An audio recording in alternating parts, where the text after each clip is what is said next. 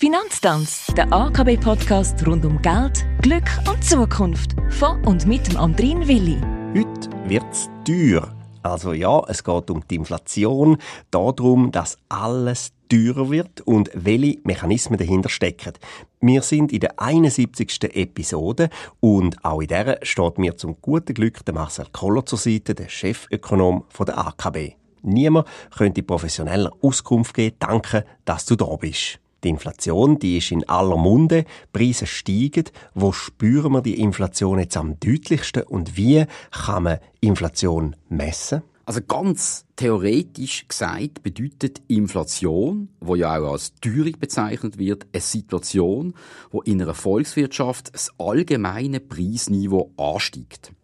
Wenn das der Fall ist, kann man für 1 Franken weniger Gitter einkaufen als vorher. Das heißt, die Kaufkraft vom Geld nimmt ab. Es gibt einen realen Wertverlust vom Zahlungsmittel. Schön sieht man das im Moment bei den Energiepreisen, die deutlich höher sind als noch im letzten Jahr. Ist die Inflation sehr stark, wie das beispielsweise in gewissen afrikanischen Ländern der Fall ist, redet man von einer Hyperinflation. Das Gegenteil von der Inflation ist die Deflation. Eine Situation, wo also die Preise sinken und man mit jedem Franken mehr Güter oder Dienstleistungen einkaufen kann. Messen tut man die Inflation am besten über einen definierten Warenkorb. Dabei wird geschaut, was alles für Produkte und Dienstleistungen ein vierköpfiger Haushalt in einem Monat benötigt. Da gehören eben Lebensmittel, Kleider und Non-Food-Artikel, auch Kosten fürs Wohnen, fürs Auto und andere Transportmittel dazu. Man kann dann schauen, wie sich der Preis für den ganzen Warenkorb von einem Monat zum nächsten verändert und hat so eine Messung für die Teuerung. Okay, und wo liegen die Ursachen für eine Inflation?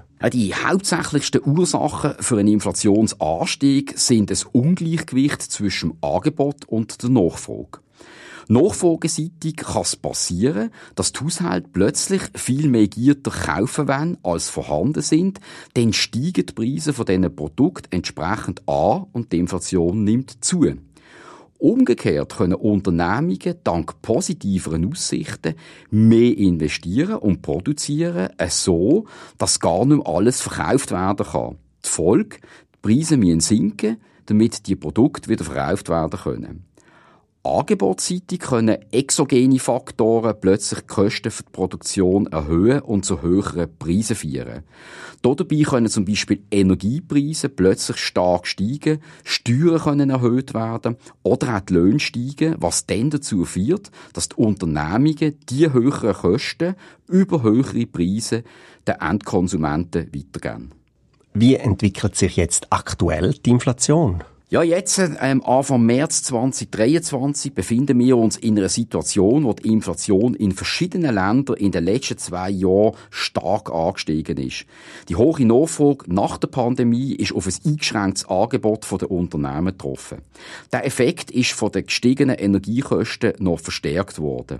Für viele Konsumentinnen, vor allem in Europa und den USA, sind die höheren Preise schon fast normal geworden und sie verlangen entsprechend mehr Lohn, um ihre Kosten zu decken.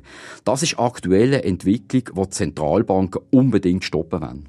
Weltpolitik in Zahlen. Schon klar, dass wir an dieser Stelle leider nicht alle Fragen beantworten können, aber sicher die eindringlichsten. Vielen Dank, Marcel Koller, dass du dir die Zeit nimmst, sie für uns abzubrechen, die grossen Brücken und fürs Erklären und Einordnen. Wir würden nächste Woche weitermachen. Für alle, die wollen, sagen wir auf Wiederhören.